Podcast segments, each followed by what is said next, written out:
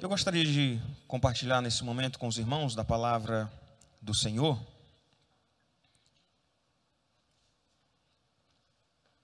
E a palavra do Senhor que nós vamos meditar hoje está no texto de Isaías, no capítulo 40, o versículo 1 e o versículo 2. Eles dizem o seguinte: Consolai, consolai o meu povo, diz o vosso Deus. Falai ao coração de Jerusalém Bradai-lhe que já é fim do tempo da sua milícia, que a sua iniquidade está perdoada, e que já recebeu em dobro das mãos do Senhor por todos os seus pecados. Consolai, consolai o meu povo. E aí a gente pode olhar e pensar logo imediatamente, ah, que coisa boa, né? A gente pegar assim, consolar e consolar o meu povo, então tem tudo a ver com o que a gente está vivendo hoje. E aí, para que a gente possa de fato entender o contexto em que essa palavra foi dada, em que essa afirmação consolai, consolai o meu povo foi dada pelo Senhor, uma ordem dada para que a palavra do Senhor fosse de auxílio, de conforto, de consolo àquele povo naquele momento, a gente vai retroagir um pouco na história e entender o contexto original desse texto de Isaías no capítulo 40.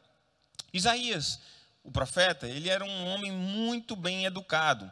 É, ao que tudo indica, ele era alguém que de uma família nobre de Jerusalém, então muito bem educado, oriundo de uma família nobre, que gozava de boa relação com a família real, né, e os mais altos também oficiais do governo. É interessante que a gente tem alguns profetas do Senhor que eram homens do campo e outros mais eruditos. Uns que falavam num linguajar mais voltado ao homem do campo e outros aqui, num linguajar mais erudito, com proximidade com o rei e tudo mais. Mas servo do Senhor da mesma forma. E o nome do profeta Isaías significa que Yahvé, né, o Senhor, deu salvação. E é curioso porque eu não sei o que é estava na cabeça do pai e da mãe quando deu esse nome, mas certamente o Senhor que tem um controle sobre todas as coisas, o nome de Isaías, ele tem um sentido muito adequado com o conteúdo da pregação do profeta Isaías, como a gente vai perceber. Isaías ele foi vocacionado ainda muito jovem. E quem não lembra daquele texto, lá de Isaías no capítulo 6, né, quando ele fala então, ele contempla ali o Senhor diante do trono, e ele vai dizer então: ai de mim que vou perecer, e o Senhor manda o anjo ir lá e colocar a tenaz ali na sua boca para que o seu pecado fosse purificado. E aí ele ouve uma voz que diz: Então, a quem enviarei? Quem há de ir por nós? E Isaías diz aquela famosa afirmação: Eis-me aqui, envia-me a mim. E ele recebeu a ordem de pregar ousadamente uma mensagem que não seria das mais agradáveis, que era uma mensagem de advertência, uma mensagem de alerta, uma mensagem que acusava, que denunciava o pecado do seu povo. O povo naquele momento ele vivia uma vida de, de pecado, de promiscuidade, mas principalmente uma vida de idolatria, se curvando diante de ídolos, e isso profundamente desagradável ao Senhor. E Isaías vai pregar então até o capítulo 39, desafiando o povo a uma mudança de vida, a ter uma completa mudança para que eles pudessem então se arrepender e não receber o juízo da parte do Senhor. E Isaías vai exercer então o seu ministério por mais, por cerca de 40 anos, um pouco mais. E segundo a tradição, ele vai morrer por volta do ano 680 a.C., martirizado por ordem do rei Manassés, teria sido então, segundo a tradição, teria sido cerrado ao meio. Isaías ele prega no reino de Judá, no reino do sul, e é interessante que o, o ministério do profeta Isaías ele é bem diferente. E ele é tão especial, tão diferenciado, tão singular, que as, os mais céticos eles têm dificuldade de acreditar que o mesmo profeta Isaías, que inicia aqui até o capítulo 39, é o mesmo que prega até o final do texto sagrado. Por quê? Porque a gente vai vendo, então, uma diferença, um, uma, um tempo histórico distinto. Né? Então a gente vai ver até o capítulo 39, a gente teria o original, e a partir daí, dois outros discípulos que teriam dado sequência à mensagem do profeta Isaías. Porque o que, que acontece? Por que, que os mais céticos pensam dessa forma? Porque até o capítulo 39, o contexto é exatamente esse que eu estava falando, sobre uma mensagem de desafio a uma mudança, ao arrependimento e tudo mais. Uma mensagem de condenação, uma mensagem de chamado ao arrependimento, um alerta sobre o juízo que viria. E se você conhece a história do povo de Israel, você vai ver que o povo não se arrependeu. O povo não se arrependeu. E aí o que vem aquela questão, até o capítulo 39, Isaías estava vivo.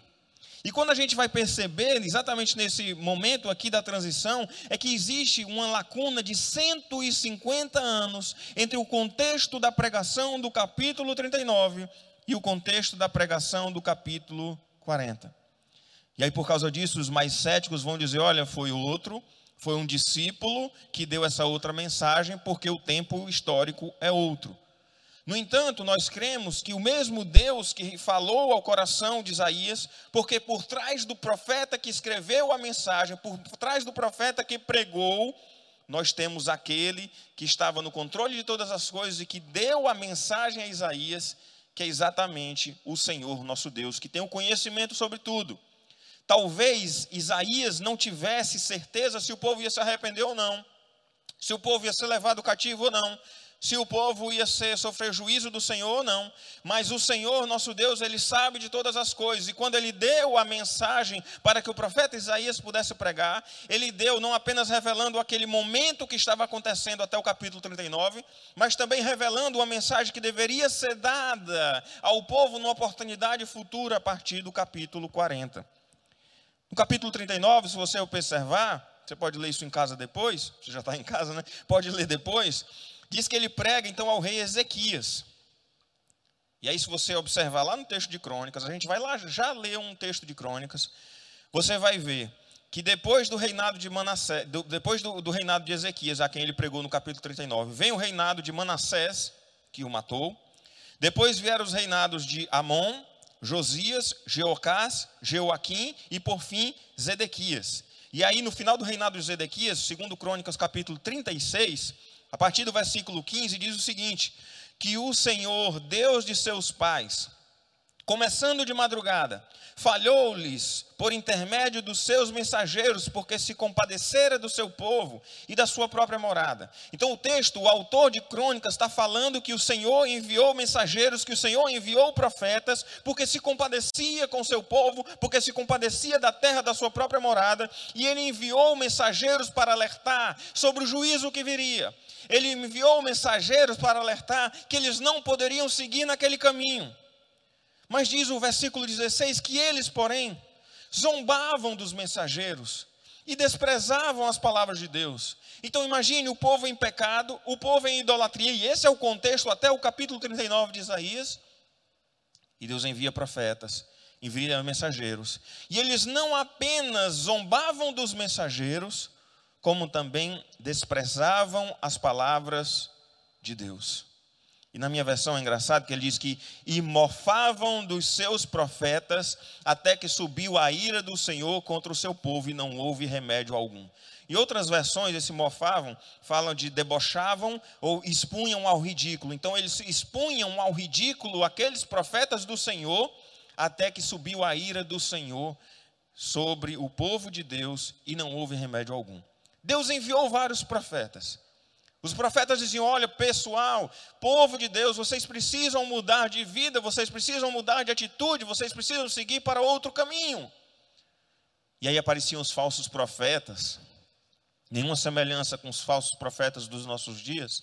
Os falsos profetas daquela época dizendo: Não, nós somos o povo escolhido de Deus. Nós moramos na aqui tem a Jerusalém, nada vai derrotar Jerusalém. O templo do Senhor habita nesse lugar. Nós somos então protegidos porque nós somos as pupilas dos olhos do Senhor e nada vai acontecer com a gente. Isso os falsos profetas.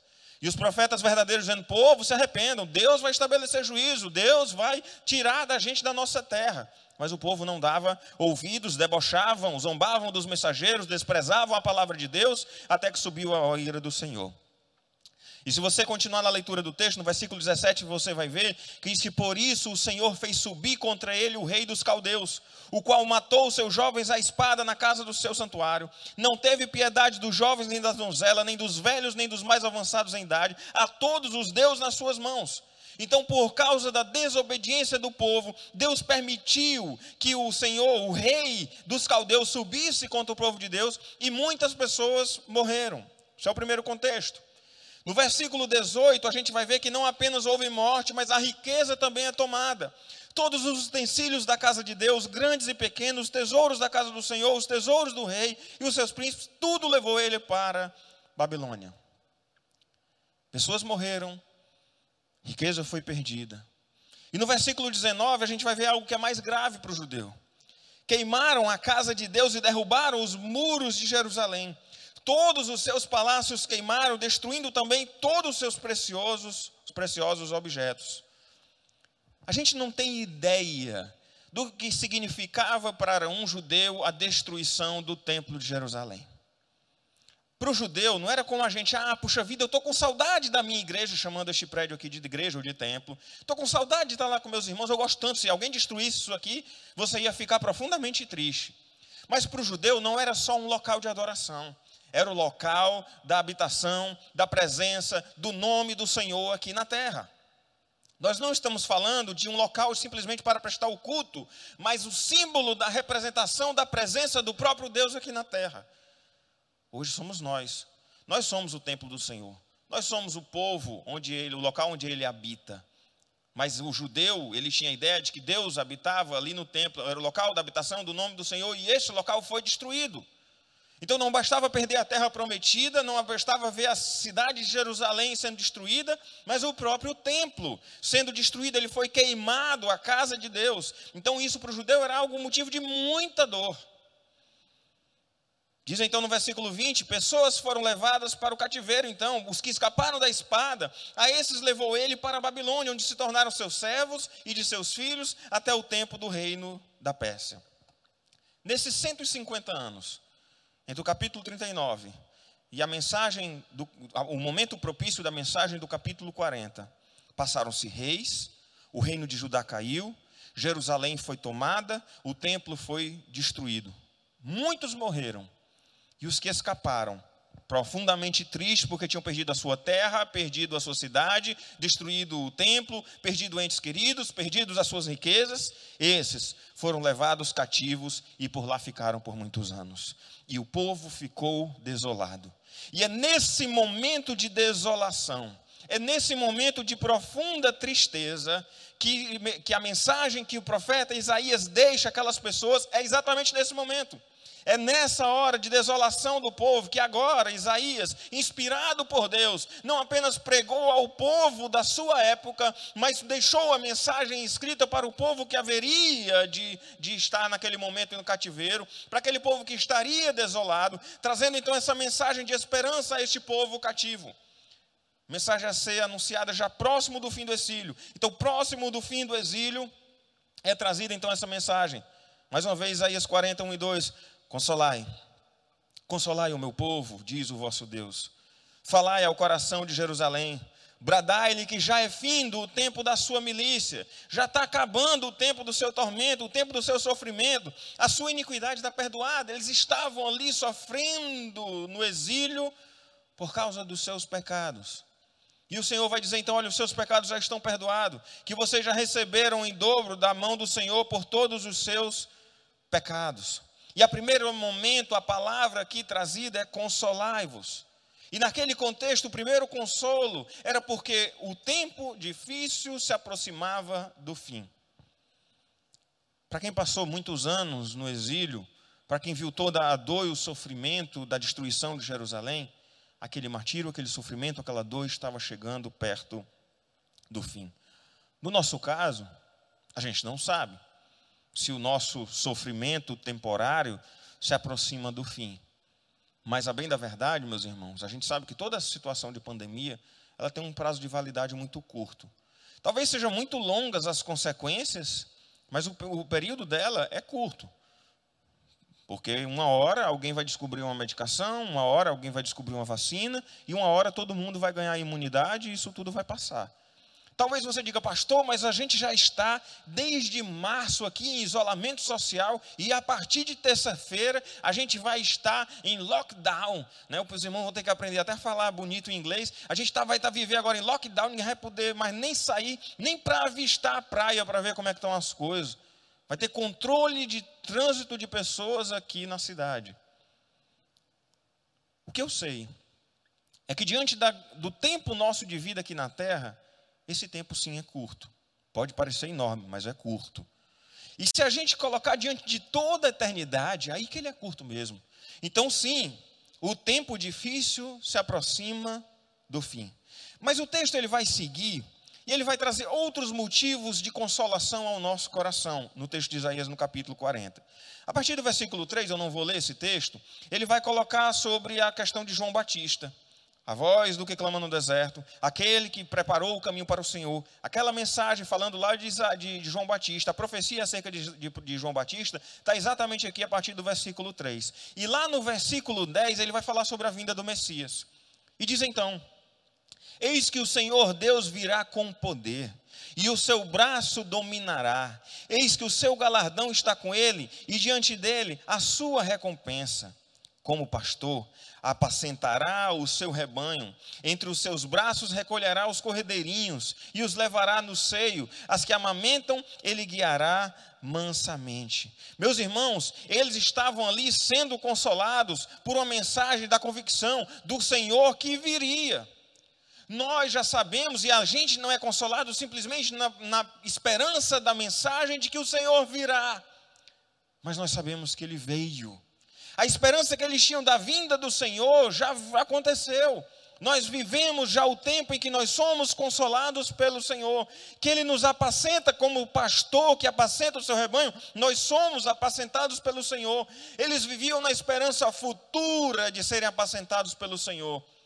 Nós vivemos isso no tempo presente. O tudo que o texto fala aqui nesse momento sobre esperança futura, de apacentar, de nos recolhendo, de cuidando de nós, os seus cordeirinhos, nos levando ao braço, nos cuidando de nós. Isso a gente vive já no presente. Não de forma integral, porque a gente ainda passa por aflições aqui na terra, mas nós já somos consolados pelo Senhor, nós já somos cuidados pelo Senhor, nós já somos protegidos pelo Senhor e Ele já é o nosso pastor não é uma realidade futura. Claro que quando a gente chegar lá na glória, aí sim, a gente vai estar literalmente vivendo um ambiente de profunda tranquilidade sem nenhum qualquer problema. Mas a gente já sabe que o Senhor Deus, ele veio com poder. Ele não apenas virá, mas ele veio. Sim, ele voltará e aí a partir daí a gente vai viver tudo isso em sua plenitude. O seu braço não vai um dia com poder dominar sobre todas as coisas. O braço forte do Senhor domina sobre o universo. Ele está assentado no trono, governando, soberano sobre todas as coisas. E a gente vai já falar um pouco mais sobre isso. Mas como pastor, já nos dias de hoje, em tempos de pandemia ou de qualquer outra coisa que possa acontecer, a gente tem a certeza que o Senhor, como pastor, ele entre os seus braços nos recolhe e nos guia mansamente. Consolai-vos, consolai-vos, porque o Senhor Jesus Cristo veio e porque o Senhor Jesus Cristo voltará para nos buscar, porque já somos cuidados por Ele e viveremos com Ele por toda a eternidade. Consolai-vos também, porque a gente deve ter a convicção de que o Senhor reina. E o texto de Isaías, eu vou falar vários versículos soltos aqui de dentro do texto, mas que repetem, enfatizam a ideia de que o Senhor é soberano sobre todas as coisas. No versículo 10, que nós já lemos, diz que eis que o Senhor Deus virá com poder e o seu braço dominará. O Senhor Jesus Cristo veio com o seu braço forte, com poder, o seu braço ele domina sobre todas as coisas. Nós devemos ter o consolo na certeza de que o Senhor poderoso reina, ele já veio. No versículo 17, diz que todas as nações são perante ele como coisa que não é nada. A gente olha às vezes para nações fortes, e naquele contexto isso era muito grande. A gente olhava para um outro povo e a gente temia. As pessoas temiam porque sabia, aquele povo tem força para vir nos subjugar. Como a gente não vive um clima de animosidade mundial, a gente vive a animosidade interna aqui mesmo dentro do nosso país, a gente não precisa de ninguém lá de fora para vir brigar com a gente, que a gente briga entre nós mesmos. Mas a ideia é que naquele contexto eles tinham medo das outras nações poderosas. As outras nações poderosas que poderiam a qualquer momento trazer coisas e complicação, e escravidão e dificuldade. E ele diz que todas essas nações são perante ele como nada, como quem não é absolutamente nada. No versículo 22, o texto enfatiza que ele é o que está assentado sobre a redondeza da terra, cujos moradores são como gafanhotos. É ele quem estende os céus como cortina e os desenrola como tenda para neles habitar. Nós temos um Deus que tem um controle sobre todas as coisas, que é mais forte do que qualquer nação ou sobre qualquer poder existente aqui na terra. Nós temos um Deus que está assentado sobre a redondeza da terra e que tem o, o, controle sobre a natureza, os moradores são como gafanhotos, é Ele quem estende o céu como cortina e os desenrola como tenda para habitar. E foi Ele quem criou todas as coisas, Ele até vai dizer no 26: Levantai ao alto os olhos e vede. Quem criou estas coisas? Aquele que faz sair o seu exército de estrelas, todas bem contadas, as quais ele chama pelo nome, por ele ser grande em força e forte em poder, nenhuma só vem a faltar. Meus irmãos, nós temos que andar consolado no Senhor, na certeza de que Ele é grande em força e poder que Ele tem o domínio, o controle sobre todas as coisas aqui nesta terra, sobre todas as coisas no universo, de que nada foge em absoluto ao seu controle. No versículo 28 diz: Não sabes, não ouvistes, que o eterno Deus, o Senhor, o Criador dos fins da terra, nem se cansa nem se fatiga? Não se pode esquadrinhar o seu entendimento. Deus ele domina sobre o universo. Deus ele tem o domínio sobre todas as coisas, ele tem o controle sobre absolutamente tudo. Vivendo esses tempos de quarentena, de isolamento, de pandemia, de tudo que for, a gente percebe que as pessoas não têm um controle sobre nada. Ninguém tem um controle sobre a doença, ninguém tem um controle sobre o contágio. O povo faz de tudo para tentar controlar a situação e a gente vê que humanamente muitos esforços são infrutíferos. O máximo que a gente faz é minimizar a situação das coisas enquanto não chega-se a uma solução definitiva. E nessa tentativa de minimizar, a gente percebe que a gente não tem o um controle sobre nada. E essa questão de não se ter o controle sobre as coisas pode trazer aflição ao coração, mas consolai o seu coração, consolai-vos uns aos outros, consolai aqueles que estão ao vosso redor, sabendo que o Senhor domina sobre todas as coisas, com mão forte e poderosa e tem poder sobre todas as coisas, que nossas vidas estão nas mãos daquele que governa sobre o universo. Ele tem poder sobre tudo, nós não temos o que temer. Mas o versículo 29 em diante, ele vai trazer uma mensagem preciosa do Senhor. A gente já viu que o Senhor governa soberano, que Ele governa com poder, que Ele veio e habita e está entre nós, que Ele nos consola, nos pega como ovelhinha, cuidando ali como pastor que é nosso, e agora a gente viu a grandiosidade da força e do poder do Senhor. E a partir do versículo 29, a gente vai ver que esse Deus que é grande em força e poder e que nunca se cansa, que ele faz forte ao cansado e multiplica as forças ao que não tem nenhum vigor. Meus irmãos, é maravilhoso a gente saber que não apenas Deus tem o controle sobre tudo, que Ele tem força e poder para fazer todas as coisas, mas Ele, na grandiosidade do seu amor, na grandiosidade do seu poder, Ele também nos faz forte para enfrentar as circunstâncias. Não é só a gente aqui fraquejando, sofrendo, caindo no meio do caminho e olhando para frente e só dizendo: Senhor, a minha esperança está em Ti. Mas além disso, além de ter a esperança convicta de que Ele tem o um controle sobre tudo, de que Ele domina sobre todas as coisas, Ele ainda nos faz fortes, dá força ao cansado. Ele multiplica as forças ao que não tem nenhum vigor. Meus irmãos, quantas vezes nessa caminhada de vida a gente tem e olha para a circunstância e diz: Meu Deus, eu estou cansado disso tudo, estou cansado dessa situação, Senhor, eu estou colocando nas tuas mãos, e o Senhor tantas vezes fortalece o nosso coração, tantas vezes nos dobra, nos redobra, nos cuida de nós, cuida do nosso ânimo e nos dá força para enfrentar as circunstâncias difíceis. Não é apenas ter a certeza de que Ele tem o um controle sobre tudo e que um dia isso vai acabar, mas enquanto isso não acontecer, o Senhor, através do Santo Espírito Consolador que habita em nós, nos faz fortes para enfrentar as dificuldades. Se porque estamos transmitindo pela internet, não vou citar nomes, mas eu me, nunca me esqueci de uma vez que eu fui participar de um treinamento em uma determinada igreja e eu fui a, a participar assistindo o treinamento, não fui ministrar, não era pastor nesse momento. E aí um, um pastor chegava, dava uma palestra e ia embora, pastores convidados. E um primeiro pastor convidado, ele chegou falando sobre e ele dizendo que olha que às vezes a gente fica cansado que às vezes a gente exercendo o ministério na igreja, a gente fica cansado, e que a gente precisa desopilar, e que a gente precisa pegar e sair, e fazer alguma coisa de lazer e tudo mais. E ele dizendo: Eu desligo mesmo o, o, o telefone, eu saio aí e tudo mais, porque eu preciso desopilar, eu preciso descansar. E aí ele terminou de pregar, foi embora, teve um intervalo, e aí chegou o outro pastor para pregar e não viu o que o primeiro tinha falado. E aí ele pegou num texto desse daqui.